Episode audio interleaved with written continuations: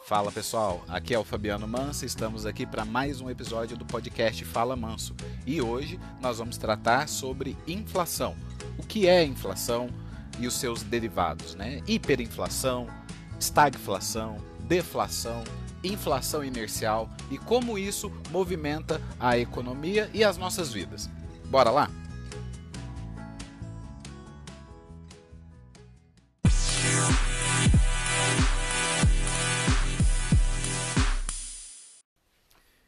E vamos começar falando sobre o conceito de inflação. O que é inflação? Vou pegar aqui um conceito, tá? Existem vários conceitos na economia, mas eu vou pegar um aqui para balizar o nosso entendimento. Inflação refere-se a um aumento contínuo e generalizado dos preços em uma economia. Então, a, a, a inflação ela não depende do aumento de um produto somente. Tá? O preço do tomate sobe, o alface não subiu, o arroz não subiu, o feijão não subiu, o petróleo não subiu. Não consideramos que o aumento desse preço do tomate gerou inflação. Agora, se aumenta o preço do tomate, o preço do arroz, o preço do petróleo, entre outros produtos, aí sim consideramos que é um processo inflacionário. Logo, a inflação ela reflete muito no nosso poder de compra. Aí, quando a gente analisa isso, nós analisamos também o efeito da inflação, porque aí a gente vai pegar uma cesta de serviços. Cada pessoa tem a sua renda e a sua forma de consumir. Então, tem pessoas que, que gastam mais a tua renda em alimentação e transporte, tem pessoas que gastam alimentação, transporte e lazer. Então, por isso, nós temos vários índices que medem esse processo de inflação. Eu vou citar aqui três, tá, que são os principais. Não vou entrar em muito em detalhes, mas são três índices que são bem conhecidos dentro do mercado, que seria o INPC, que é o Índice Nacional de Preços ao Consumidor, o IGPM, que é o Índice Geral de Preços do Mercado, e o principal, né, que é a base de referência da, da nossa política econômica, que é o IPCA, que é o Índice de Preços ao Consumidor Amplo. Esse é medido pelo IBGE e é a nossa base de referência de inflação. Nossa política econômica ela se baseia no controle e na estabilidade dos preços. Então a gente vê né, é, movimentações na política econômica baseadas na, na possibilidade ou não de aumento de inflação. Por que disso, tá, gente? É, no Brasil, na década de 80, nós, nós tivemos uma, um processo inflacionário é, nocivo para a nossa economia.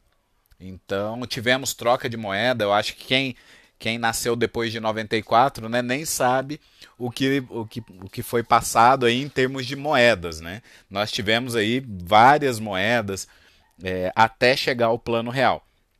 E aí, depois do plano real, nós estamos desde 94 com uma moeda única, uma moeda mais forte, né, que nós conseguimos controlar esse processo inflacionário.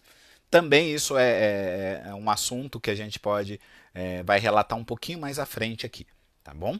É, no conceito de inflação, nós trabalhamos com alta generalizada dos preços e essa alta generalizada dos preços traz é, uma mudança no nosso perfil de consumo também.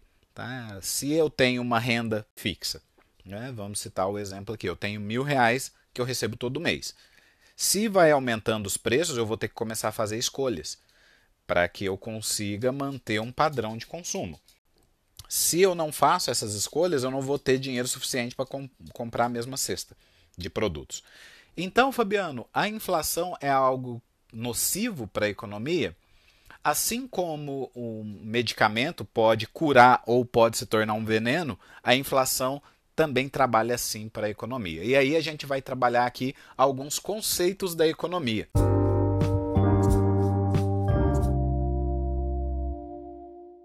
É, vamos começar com o conceito oposto. Então, Fabiano, o legal seria não ter inflação, certo? Depende. Tá? Inflação ela vai motivar é, vários, vários processos na economia. E aí um conceito que nós temos que é o oposto da inflação é a deflação. É quando a inflação é negativa.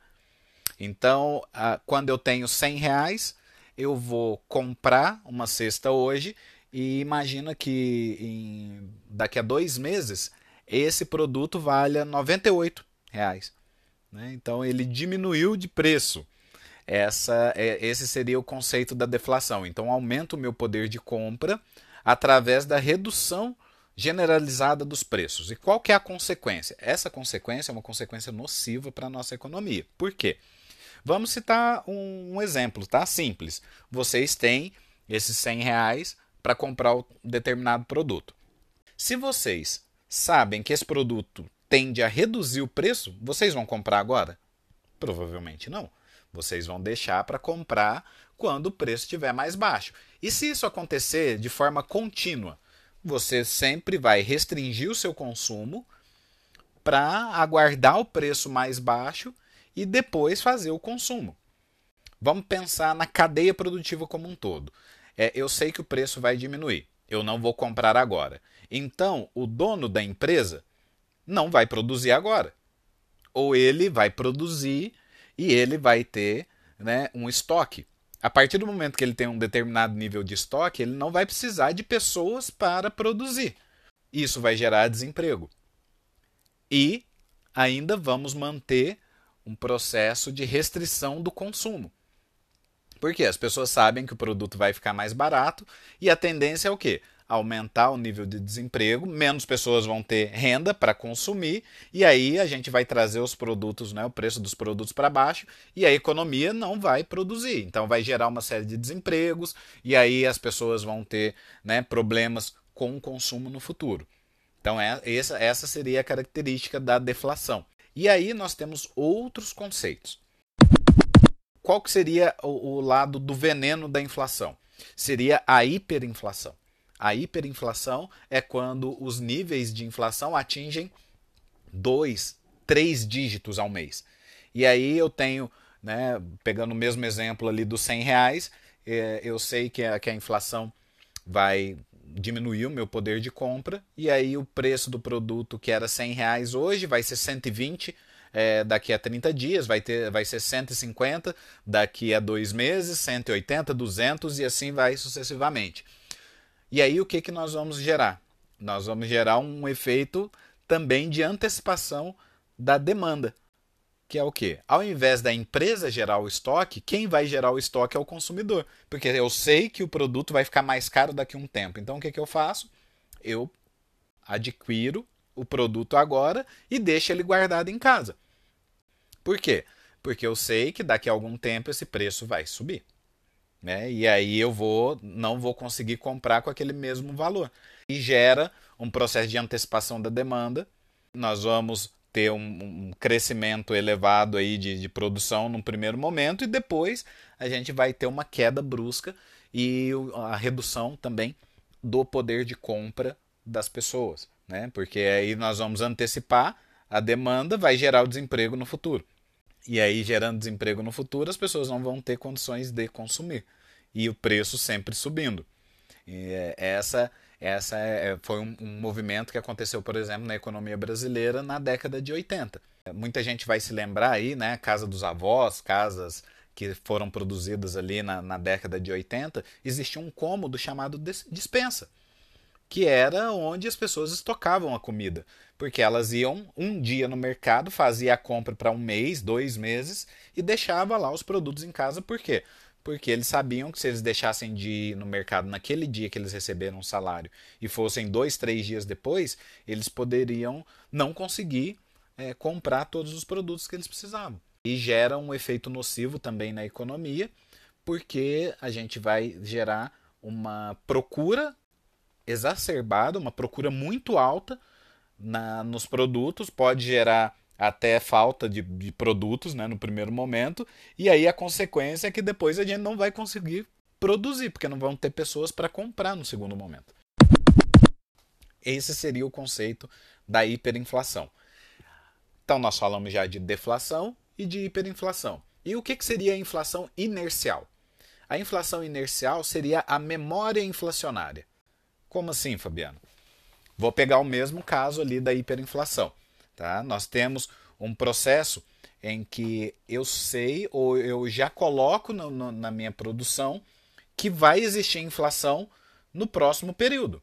Ao invés de eu esperar o preço, eu mesmo já aumento, vou aumentando os preços a cada dia, porque eu sei que isso vai acontecer. Então eu antecipo esse processo. Antecipando esse processo, eu gero o processo de inflação, de hiperinflação às vezes também, e aí, ela, como ela já está na memória, eu nem preciso pensar sobre isso. Eu já vou aumentando os preços sem saber como que está a situação da economia. Sou dono do mercado, né? na década de 80 existia uma profissão que era de remarcador de preços. Então, às vezes, a pessoa passava duas, três vezes numa sessão e alterava o preço dos produtos. Isso foi um movimento muito complicado na nossa economia, né? gerou efeitos até hoje. Então, Hoje, no primeiro sinal de, de inflação, as pessoas tendem a, a estocar os produtos, né? não tendem a esperar, aguardar o momento do consumo, elas já vão comprando e, e gera estoque na residência. E esse é um efeito da memória inflacionária. E isso é a inflação inercial. De forma bem resumida, tá, gente? Se eu fosse entrar em detalhes aqui, a gente sabe que a inflação inercial é um processo bem complexo, tanto para criar esse processo de inflação inercial, quanto foi para tirar esse, esse movimento de inflação inercial. Né? O plano real ele veio exatamente para retirar da nossa economia esse, essa indexação dos preços, né? essa, esse movimento de alta contínua dos preços de forma indiscriminada. Então essa, esse seria o conceito da inflação inercial. Tá bom, gente? E aí a estagflação. O que, que seria a estagflação? Seria um movimento brusco na economia também, que seria um momento onde nós temos estagnação econômica, então a economia não cresce, nós não temos produção econômica, ou melhor dizendo, nós temos uma produção econômica às vezes menor ou igual à do período anterior, então não tivemos crescimento econômico, junto com o processo de inflação. Os preços são mais altos e a economia não cresce na mesma velocidade. Aí vamos trazer lá de novo o conceito de inflação. Por que, que a inflação é interessante? A inflação vai gerar um movimento de demanda, então as pessoas vão, né, o preço vai ficar um pouquinho maior, as empresas se sentem pressionadas para produzir mais, produzindo mais, elas vão trazer é, mais pessoas para trabalhar, aumentando a quantidade de empregados, vai gerar renda para esses empregados e eles vão fazer o consumo. Então, esse movimento é um movimento natural e importante para as economias é interessante ter uma, uma inflação controlada conforme o perfil das no, da economia. Tá? No caso do Brasil, por exemplo, nós temos um programa de metas de inflação. Então o governo define: olha, uma inflação para ser interessante para a nossa economia é 3% ao ano a partir dessa meta de inflação que é feita toda, uh, todo o desenho da política econômica. Pessoal, ficamos por aqui. Um abraço virtual. Até a próxima. Tchau, tchau.